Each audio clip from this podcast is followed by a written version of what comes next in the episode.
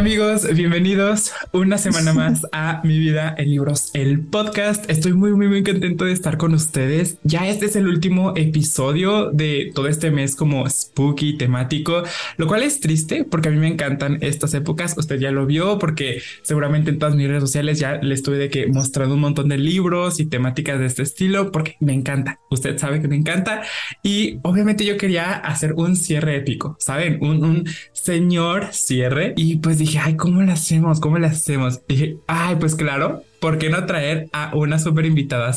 Y pues obvio, obvio, el universo conspiró a nuestro favor para que esto se pudiera dar. Así que hoy tenemos una invitada especial que me llena de mucha ilusión tener aquí. Claramente ella debía estar en este podcast y me da mucha ilusión que esté aquí. Pero también antes de empezar con nuestra plática que tenemos pues para el día de hoy, que se viene mucho chisme.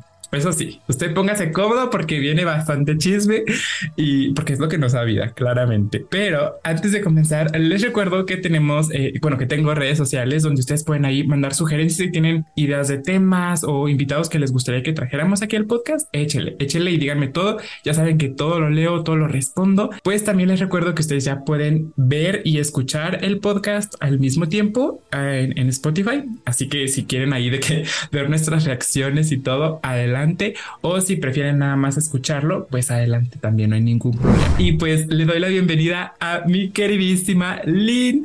Lina, ¿cómo estás? Ella es pues la, ahora sí que la imagen detrás de la cuenta Books with Lynn, así que estoy muy emocionado. ¿Cómo estás? Hola, mucho gusto, muchas gracias. De verdad, no sé, me da mucha ilusión que me hayas invitado y que sea como invitada de honor en este podcast, de verdad.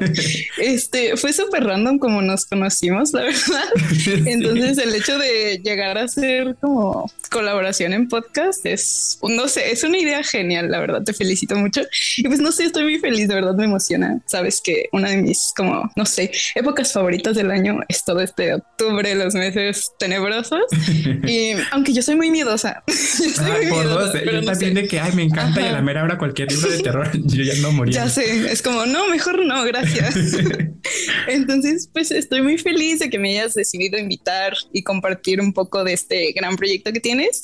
No sé, como que me alegra mucho. Cuando quieras, mira, este es tu hogar. Y de hecho, me da mucha risa ahorita que lo mencionas, porque sí, mira, nos conocimos de manera súper random. Nuestros mensajes cuando, o sea, son súper randoms de que vamos de un tema a otro. y hoy, ah, por contexto, gente bonita, contexto si no son de México o lo que sea. Eh, estábamos pues ya grabando, a punto de grabar este episodio y en eso que nos agarró un temblor, ¿tú crees, chiquis? ¿Tú crees? ¿En qué, ¿Cuántas probabilidades había de que en un podcast antes nos agarraron temblor. O sea, solo, solo nosotros. México mágico. claro que sí. Hoy vamos a compartir con ustedes algunas de las tantísimas eh, pues novelas que han sido basadas en hechos reales, pero obviamente enfocándonos en historias como spooky, de terror. No sé si has escuchado esta frase que yo creo que sí, que dice que la realidad supera muchas veces a la ficción. La ficción. Yo estoy de acuerdo totalmente. O sea, yo no sé qué me da más miedo, si realmente la realidad en la cual vivo o las novelas que de pronto leo. Esto no, me lo creo. Ajá. No sé si de pronto, por ejemplo, tengas ahí alguna, porque nosotros hicimos nuestra tarea, gente bonita. Claro que sí. Es que nos pusimos ahí a investigar, investigar. por todos lados. Así que, a claro. por favor, haznos los honores. ¿Cuál es la primera historia que tienes para nosotros? Híjole, la verdad, eh, cuando estaba investigando estas historias, no sé, como que quería traer libros que no fueran tan como conocidos o que se hablen mucho, porque pues ya sabes, típico el exorcista y así. Ajá, es, es un clásico de clásicos. ajá, de verdad. Entonces estaba buscando y dije, no, pues no sé, no sé de qué hablar. Y esta historia como que sí es Mm, medio conocidilla, pero la verdad cuando la estaba leyendo y estaba investigando, sí, no sé, los thrillers y todas las historias que tienen que ver con asesinos me llaman la atención, pero me asustan porque yo digo, puede ser mi vecino el que esté al lado de mi casa, yo no sé. Entonces, eh, la historia, la primera historia que traigo se llama The Amityville Horror bueno, la historia básicamente como una pequeña sinopsis, este habla de esta familia que vivía en Amityville, eh, un pueblito así bien bonito, y eran de que siete personas y una noche misteriosamente seis personas son asesinadas. Y es como por después nos damos cuenta que es el hijo mayor de la familia de Feo el cual en la, noche anterior había puesto somníferos en la cena de la familia para que se quedaran dormidos y poder entrar a la casa y pues matar a cada uno de ellos con una escopeta. Y yo, la verdad, ajá, yo digo, porque, o sea, entiendo que hay asesinos, pero el hecho de que haya sido tu hijo, tu hermano, el que te haya matado, es como impactante. Entonces, pues ya se llevaron al, pues al culpable y le hicieron estudios y no había mostrado ningún caso de psicosis o algo por lo cual dijeras tú, bueno, es que está, tiene serios problemas o algo. No, de verdad, yo no sé qué pasó por su cabeza esa noche, pero pues pasó, ¿no? Entonces, después de eso, llega una familia que se llama la familia Lutz y empiezan a decir de que hay sucesos paranormales, que empiezan a escuchar de que voces, a escuchar de que arañas en la pared, eh, de la nada huele como extraño y dicen, pues, ¿qué pasó en esta casa?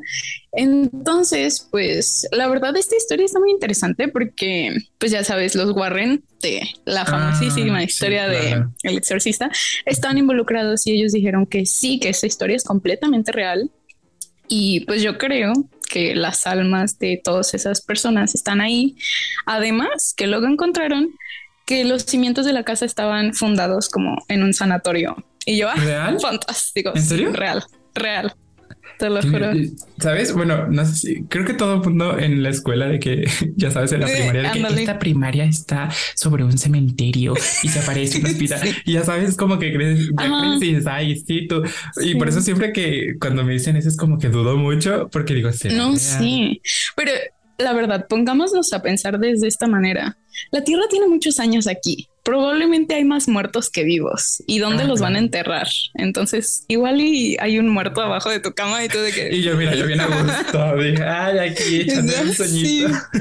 Entonces, pues, la verdad, no se me hace bastante loco que si suelan construir, porque pues, la verdad, los muertos ya no se van a mover, ni modo que te digan de que no, no construyas arriba de mi casa. Entonces, mi cuerpo, dices tú. Entonces, pues ya como la tierra necesita más lugar para las personas, yo creo que dijeron, ah, sí, un cementerio perfecto idea para una escuela. Entonces, pues sí, es una historia bastante perturbadora. La verdad, yo no sé qué haría si me fuera a vivir a una casa en donde antes hubiera un asesinato. Es que yo no entiendo por qué la gente se va. Ah, sí, hubo un asesinato. Hay que mudarnos a esa casa. Es, que yo creo que da como yo creo que a mucha gente le gana justamente como exacto. Así decir, cómo será el ambiente. Así bueno, yo no sé tú que así como que creas así si es verdad o no, pero yo soy mucho de, mm, o sea, no tal cual de fantasmas, sino más bien como de la energía de las personas. Sí. Yo siento que muchas veces las casas realmente se impregnan de la energía de quienes viven ahí, ¿no? O sea, a mí me ha tocado ir a casas de gente bellísima y cuando llegas siente una paz que uno dice, mira, yo aquí me quiero vivir, pero hay otras casas que uno dice, mm, hay algo medio trucutru por ahí, ¿no? Sí, bueno, vámonos. así como de ahí solo vine de visita, hola ya.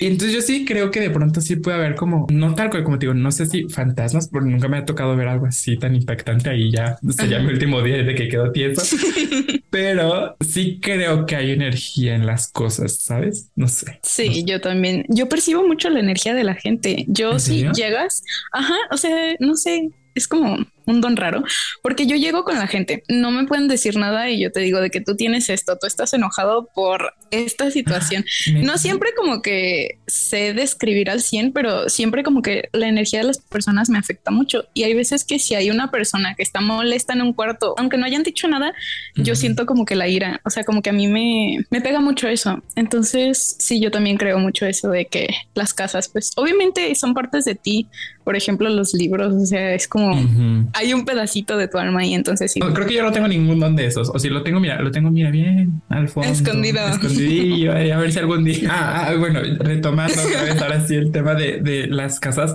digo, yo por eso sí, sí tengo esa, o sea, yo tengo la idea de que la gente justo regresa, no regresa, sino que va a estos lugares como a casas y demás, justamente por, por esta carga de ya no solo emocional, sino como las historias, ¿sabes? El morbo de decir, ¿qué pasará si de pronto aquí asesinaron a alguien y yo me hacer, no sé, ¿sabes? Como, no sé por qué siempre nos fascinan esos temas. O sea, como que aquello que desconocemos, como que sí, y a la mera hora, cuando nos toca, mm, ya no, no sé si yo me iría a vivir sabiendo, creo que yo no por cómo soy. No, yo tampoco. Probablemente iría como de chismosa a saber qué Ándale, ajá, sí, de que Pero no a quedarme a vivir así como de así. Ah, no, ¿para qué? no, qué error, porque ni siquiera podría yo descansar en paz. O sea, ya deja tú de que me aparezca o no. Yo mentalmente estaría de que, o sea, puedo hacer cualquier ruido y digo, es que ya ajá. y alguien sí, me van a comer. Exacto. Pues sí. No, no, no. Luego aparte sería muy incómodo o para mí, o sea, porque yo Imagínate estás en el baño y ahí Exacto. Dices, por favor, te volteas. hazme, hazme, paro, porfa. Sí, sí, exacto. Sería muy incómodo. O sea, no. Imagínate tú arriba y abajo lavando los trastes y tú vivo solo. sí. Bueno, bueno, ahí podríamos decir, bueno, está bien, me está haciendo el paro, lavando trastes, no me quejo. Eh, aviéntate los baños también de paso, ¿no? Digo, pero pues digo, ya, si vas a vivir aquí, ayuda. Si vas a ser mi roomie. Yo, fíjate que yo traigo una historia que mezcla como estas dos partes de de los vivos y los muertos. Es decir, también justo como esta parte criminalística, porque la historia se llama Beware the Night y esta fue publicada me parece que por ahí del 2000 2001 más o menos. Y está basado en hechos sucedidos a un policía que tenía me parece que como 16 17 años de experiencia, experiencia en su trabajo en New York y se llamaba Ralph el, policía, ¿no? Pero lo curioso es que este hombre, mm, digamos que tenía dos trabajos. Era como Hannah Montana, tenía lo mejor de dos mundos. Por un lado, por un lado tenía pues esta parte de policía, seguridad y todo lo normal, ¿no? Pero por el otro también se dedicaba a investigar como casos sobre cosas como más paranormales, porque muchas veces para él era como que se mezclaban estas cosas. Entonces él en su trabajo hacía estas dos áreas, pues, o sea, no nada más era de seguridad, sino también esta otra parte que de hecho él la denominaba la obra, que básicamente se, dedicaba a investigar estos casos. Y fue justamente a raíz de sus 16, 17 años de experiencia que decidió entonces recopilar todos esos como acontecimientos, esos casos que él fue documentando y plasmarlos en una novela que es justamente Beware the Night. Y básicamente aquí vas ahora sí que encontrar casos de todo tipo. Bueno, yo no lo he leído, no lo he leído, pero en la hipnosis decía eso, ¿no? De que casos de todos los tipos, desde posesiones demoníacas hasta ayudar como a, a exorcismos, investigaba mucho estos temas que llamaban bastante la atención. Y justamente Beware the Night es como su primer compilación de estas historias que según el experimento. Digo según porque, pues obviamente a mí no me consta, ¿verdad? Yo no fui a acompañar a Ralph a, los casos a investigar, pero qué miedo porque justamente él decía, muchas veces los crímenes verdaderos también están como vinculados a cosas del mal inhumano, ¿sabes? Como intangibles, como cosas no resueltas básicamente. Entonces sí era como medio extraño el caso porque muchas veces estaban relacionados a cosas más paranormales. Entonces yo no sé qué haría en esos casos porque justamente creo que muchas veces los policías son como más escépticos, como más serios en esos temas. Entonces no sé, está interesante el hecho de que sea un policía con tantos años de experiencia relatándonos justamente sus vivencias. ¿Tú, ¿Tú qué piensas? ¿Tú crees que sí son reales o que le echó así de su historia y trips mentales? Pues mira, igual puede ser que también le agregó ahí de su cosecha, porque pues a todos nos gusta contar las historias desde nuestro punto de vista, ¿no? Pero hay cosas que simplemente no se pueden explicar. O sea, hay cosas que no es como que digas, ah, sí, de seguro pasó esto, porque pues va más allá. O sea, ¿cómo puedes explicar cosas inexplicables, básicamente? Y obviamente sé que el ser humano como que siempre busca una explicación a todo, porque nos gusta estar más, ajá, nos gusta estar tranquilos con nuestra verdad, aunque sea la incorrecta. Yo le doy el beneficio de la duda, la verdad. No podría decir que, ah, no es falso, porque como tú dices, no estuve ahí como para decir, no, le está inventando, pero pues tampoco podría decir 100% verdadero porque pues siempre los recuerdos no son al 100% reales, siempre como que le cambias algo, entonces parte ficción, parte verdadera, pero pues el hecho de que una parte de eso sea verdadera te deja con la espinita de qué miedo. justo es la parte que a mí me, me, generaba como cosa porque era, o sea, no, no era ni historias como las típicas películas de terror que vemos, ¿no? De que, ay, el exorcismo y está flotando, levitando hasta el techo y el infinito y más allá, sino que realmente son, o sea, según él lo relata, eran casos como asesinatos, crímenes normales, pero que cuando investigabas más allá de lo lógico o de lo que ellos veían a primera instancia, se dan cuenta de que había cosas muy raras atrás, ¿no? A esas cosas les tengo mucho respeto, ¿sabes? O sea, porque ya no es solamente, ya deja tú de lo paranormal, o sea, ya eso, obviamente también le tengo respeto, no, no es como que llega, ay, no, no. Me vale. Sino porque obviamente ya te estás metiendo con cosas, o sea, dañando a otros, me explico. O sea, porque en los rituales, o sea, asesinar a gente está, está horrible. O sea, no, no entiendo en qué momento una persona dice, ay, sí, para este ritualito me voy a echar a tal persona. Pues no, o sea, en qué momento lo, lo tomas tan a la ligera, no sé yo, qué carga de conciencia, pues no sé. Exacto. Sí, es como dicen, o sea, la libertad deja de ser libertad cuando empiezas a dañar a otros. Y yo digo, yo respeto a quien sea que haga pues, lo que quieran, ¿no? Yo no te voy a decir de que, ah, no, no hagas esto porque pues a mí no me gusta, porque pues no, ¿verdad? Pero pues sí, obviamente lastimar a otra persona, a un animal o eso es como pues temas delicados que siento que no se con el hecho de que, ah, sí, es que es para mi creencia. Siento que podrían buscar otras alternativas que no pues dañen a otras personas ni a sí mismos porque van a decir, ah, ok, no daño a alguien, pues me corto una pata y yo no. pues el otro libro que tengo la verdad, también me dejó muy así como, no sé, todos los libros que busqué, yo dije, ¿por qué estoy buscando esto? No, se llama Muerte de una asesina y pues ya el título es bastante pues interesante, intrigante y habla, bueno, el autor es Rupert Thompson y habla de este Billy Tyler, también un policía, por eso ahorita estamos muy con historias de policías. Claro que, en policíacos. Ajá, en policíacos. Este policía va a un hospital a custodiar el cuerpo de esta Mayra Hinley, la cual es una asesina muy conocida de los años 60 y pues está ahí pensando, pasando el tiempo. Y de la nada como que entre sus pensamientos empieza a conversar como con el fantasma de esta asesina y pues empieza a enterar de todo lo que pasó, de toda la historia, porque resulta que Mayra tenía una pareja y él como que le influyó mucho al nazismo y a todas estas como creencias sádicas, entonces como que empezaba a pues trastornarse y asesinó a un buen de personas así, sino de que a niños y no sé, se me hace cosas crueles. Entonces el policía está pues perturbado, pero pues quiere saber más de esta historia. Entonces yo siento que sería algo muy interesante, ¿no? Imagínate vas a un hospital y hablas con un fantasma, pero el fantasma es un asesino y te cuenta de que, ah, sí, yo maté a tal persona y pasó esto, pero pues ya no puedes hacer nada porque pues ya el cuerpo está muerto. Y es cuando empieza a tener estas conversaciones y es como que dice, what the fuck. Entonces, a mí no me pagan lo suficiente para esto. Ya sé, como a mí no me contrataron para esto. Yo, no debería de estar psicoanalizando a un fantasma. Una de las cosas que se me haría, bueno, no sé si tú sepas esta parte de, la historia o si se sepa si realmente pasó, pero ¿sabes si, por ejemplo, el, policía investigó, o sea, no investigó, sino como que respaldó la información? y yo. Fantástico.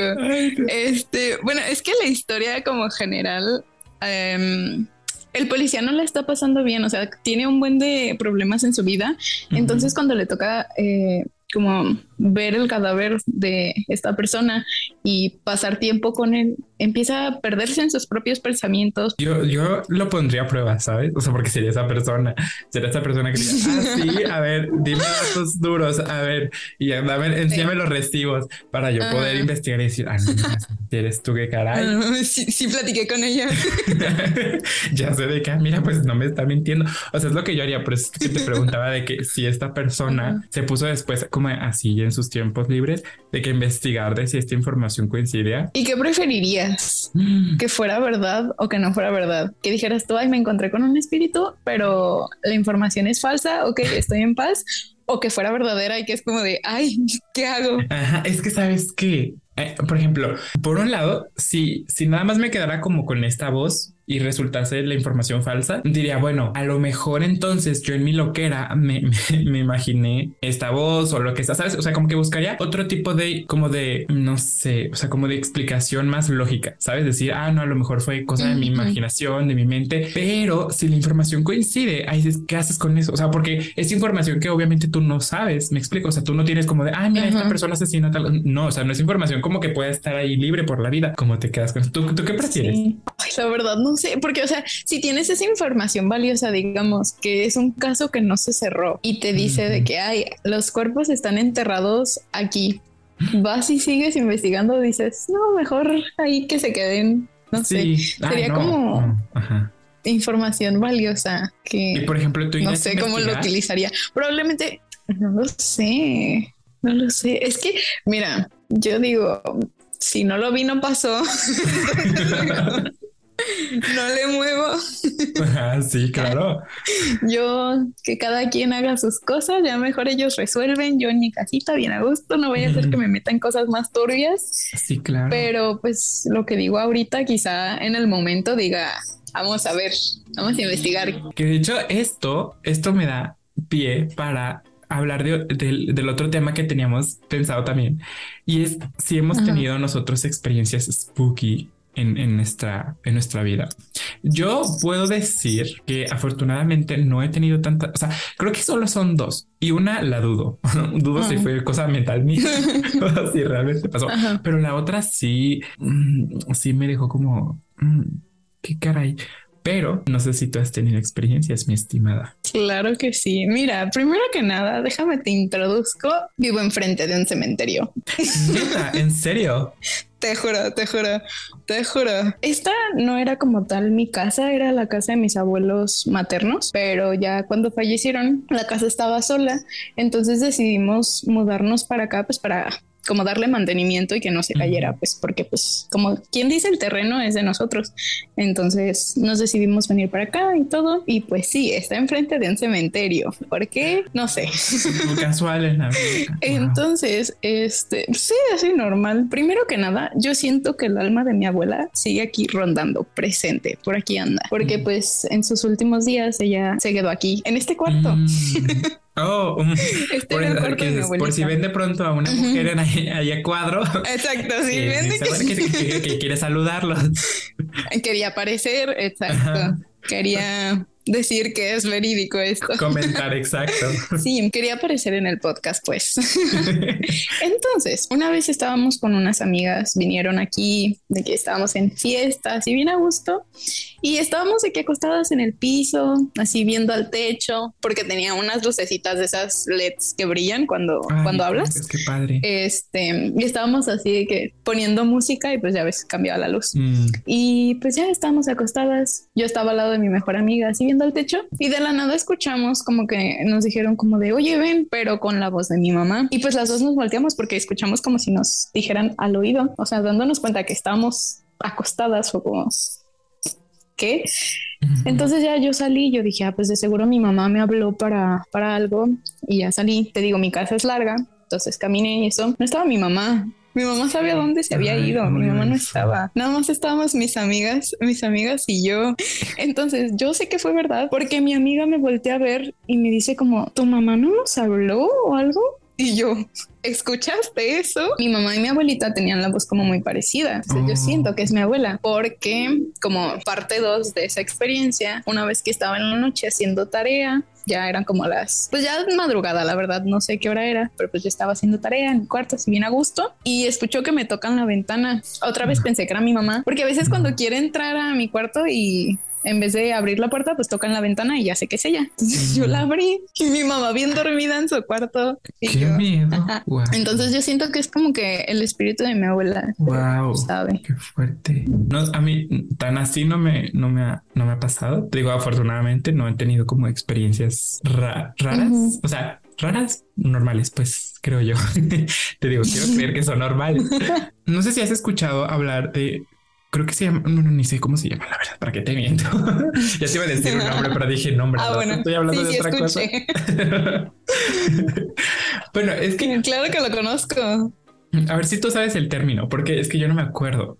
Que son estas, eh, de pronto que ves como tú vas por la vida normal, o sea, viendo X cosa y de pronto por el rabillo del ojo ves como a gente. Tiene un nombre, no, no sé si son gente sombra o no sé cómo se le llama, pero no sé si has como esas cosas. Al rato yo estoy de que invocando que tanta cosa, pero no, o sea, sabes, como de esas cosas que ves como por el rabillo del ojo, pero que al final. Y volteas y no hay nadie. Ajá, exacto. Ajá. Bueno, algo, así me pasó. Y, pero yo estaba su, más pequeño, o sea, yo estaba chiquito y recuerdo que, bueno, antes no vivíamos en esta casa, sino en otra que estaba súper, súper lejos. Esa casa se cuenta que también estaba un poco larga, sabes? O sea, no era, no era grande, sino profunda. Me explico. Entonces, para poder llegar, por ejemplo, a la habitación de mis papás, estaba al fondo. Entonces, yo tenía que pasar por un pasillo y mi habitación en aquel entonces era como la primera. Entonces mi, mi habitación. Ay, justo así estoy. Ah, no, no, no, estarás viviendo donde yo vivía. de, que todo empieza a cuadrar. ¿Qué está pasando? Por este eso de que somos de Guadalajara. Ajá, por eso te digo, vas a entender muy bien como el panorama. Sí, entiendo perfectamente. Ajá. Mi habitación daba a la sala y la sala también conectaba con la cocina y con la entrada y, sabes, a la calle también. Pues yo estaba pues pequeño y recuerdo que esa vez nada más estábamos mi mamá y yo en casa, nosotros dos, y era de noche. Y yo de pequeño tenía una, una fantasía y un sueño frustrado con ser maestro y enseñar a niños. Entonces, mi juego cuando era pequeño, o sea, yo tenía un pizarrón y mi juego era poner de que todos mis peluches en la cama y que yo les daba clases. Yo ni sabía ni qué les estaba enseñando, pero yo les estaba enseñando cosas. Entonces, pues, ya era noche, mi mamá recuerdo que estaba en su habitación viendo la televisión y yo pues estaba jugando porque me encanta jugar. Todo estaba oscuro, menos pues mi habitación y hasta el fondo del un pasillo, la habitación de mi mamá. Y yo recuerdo que siempre, de pequeño, siempre me daba mucho miedo cuando dormía en mi habitación ver hacia la sala, pero específicamente a la cocina. No sé por qué. Yo siempre me imaginaba de pequeño como que alguien se asomaba. Nunca me tocó ver nadie porque yo siempre me dormía a fuerzas, como dándole la espalda a la sala para no ver hacia allá. Pero yo en mi mente era como que me lo imaginaba. El punto es que yo siempre evitaba ver hacia allá. Yo estaba jugando muy a gusto y recuerdo que por el rabillo del ojo yo estaba escribiendo algo en el pizarrón y por el rabillo del ojo veo como que alguien pasa en dirección, o sea, saliendo del pasillo en dirección a la cocina, como si fuera a tomar agua o algo, lo que sea, pues a la cocina específicamente. Pero yo recuerdo que nada más vi como no le vi la cara, o solo vi como un camisón blanco y recuerdo que no tocaba el suelo. O sea, yo no vi que tocara algo el suelo, solo un camisón blanco. Entonces, mi, mi primer reacción es voltear y yo pensé, bueno, es mi mamá justo que fue a la cocina tomar agua, comer algo. Yo qué sé. Me asomo hacia la cocina y la luz está apagada. O sea, como nadie entró. Y yo dije, qué caray. Entonces voy al cuarto de mi mamá hasta el fondo y ella está acostada en su cama viendo la tele. Le digo, oye, ¿fuiste a tomar agua, lo que sea? Y me dice, no, yo aquí estaba viendo la tele, nunca, no, no me he parado, pues. Y yo, acabo de ver que alguien fue a la cocina. y si no fuiste tú, y claramente no fui yo, entonces, ¿quién fue? Y mamá, ay, no, que no sé, que no empieces a idearte cosas en tu mente. El punto es que obviamente me dio mucho terror. Yo regresé corriendo a mi cuarto, apagué la luz y, y regresé corriendo al cuarto de mi mamá a quedarme ahí con ella. Digo, no, solo no voy a estar. El punto es que ya mi mamá no le dio importancia, lo que sea pasan muchos años. E, eso era como estaba en primaria, más o menos, estaba chiquito. Pues desde toda mi vida, como te digo, le he tenido mucho miedo a ver hacia esa dirección, hacia la cocina. Porque no sé, o sea, nunca me pasó nada, pero yo le tenía miedo, sabes, como si me fuera a salir algo. Precaución. Ándale, exacto. Como que mi instinto me decía, no voltees, no voltees, tu bien, no voltees.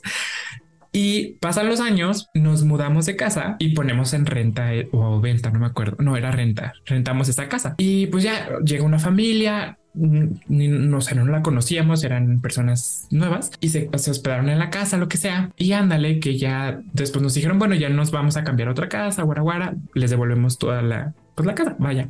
Dije casa muchas veces, perdonen usted.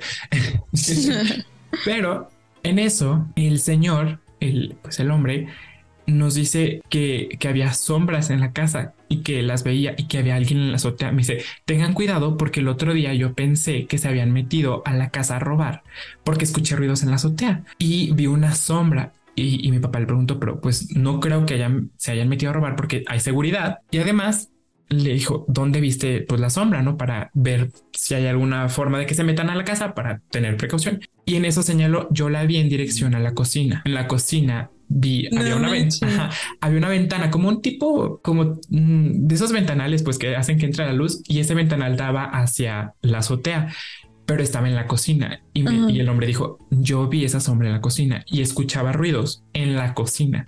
Y mi papá no le dio importancia, dijo, ah, él es muy escéptico en ese sentido, dijo, no, no creo que no sé qué, a lo mejor un gato, lo que sea. Pero cuando yo escuché esa historia, recordé completamente todo ese pánico que le tenía a esa área y, y fue como justo, no, no sé, o sea, como que dije, ah, ya abras, antes de que se aparezca algo nosotras. Digo, esa es la única experiencia que yo he tenido así como que yo sí digo, es que no le encuentro explicación, porque aparte como otra persona que no sabe mi miedo, mi terror hacia esa área, nos cuenta eso, digo, mm". qué miedo. Eso sí, por eso te digo, o sea, fue súper raro. Y, el señor sí, o sea, estaba no molesto, pero sí estaba como medio preocupado porque pues tenían un niño. Entonces era como que pensó que se habían metido a la casa, pero me dice, no, o sea, yo fui, no había nadie, solo fue la sombra que vi en la cocina, ¿sabes? No, pues qué bueno. Imagínate que hubiera seguido viendo la sombra todos los días. Hasta aquí ha llegado, yo creo que el episodio de esta semana, porque ya va mucho rato que hablamos. Espero que les haya gustado. Ya llevamos mucho chisme. Sí, sí, yo creo que ya una buena, ¿cómo, ¿cómo se dice? Como, pues un buen rato ya se quedaron aquí nosotros escuchando nuestras experiencias, libros basados en, historias reales. Nos encantará también que nos cuenten en, en redes sociales si ustedes han tenido otras experiencias o si conocen otros títulos, ya saben que nos pueden compartir lo que sea en redes sociales. Gracias por estar aquí durante todo este mes. Espero que también les haya gustado este mes temático.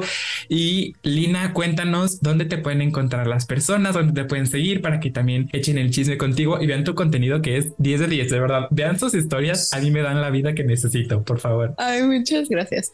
Pues en Instagram me pueden encontrar como Books with Lynn eh, básicamente es de que books w.lin y pues en YouTube así buscan de que books with lin, todo pues separado las palabras. Y pues sí, no sé, espero que les haya gustado este podcast, de verdad, un honor estar aquí echando el chisme. Cuando quieras. y pues a todas las personas que están escuchando, gracias por escucharme, significa mucho para nosotros y pues gracias. Vayan a seguirla a su Instagram y como ya lo dijo también a su canal de YouTube que va a estar subiendo contenido increíble. Yo no dudo, yo no dudo de las habilidades de Lina para hacer contenido impecable. Así que pues ojalá y de verdad que mucha gente te siga y que seas así que la booktuber, la bookstagrammer, así famosísima. Y pues nueva generación de bookstagram. Sí, por favor, tiemblen, tiemblen, porque ya llegó la nueva generación. Ah, pero muchas gracias por darte el tiempo y pues amigos, los dejamos descansar. Recuerden que nos escuchamos el próximo miércoles en un episodio más de Mi vida en libros, el podcast.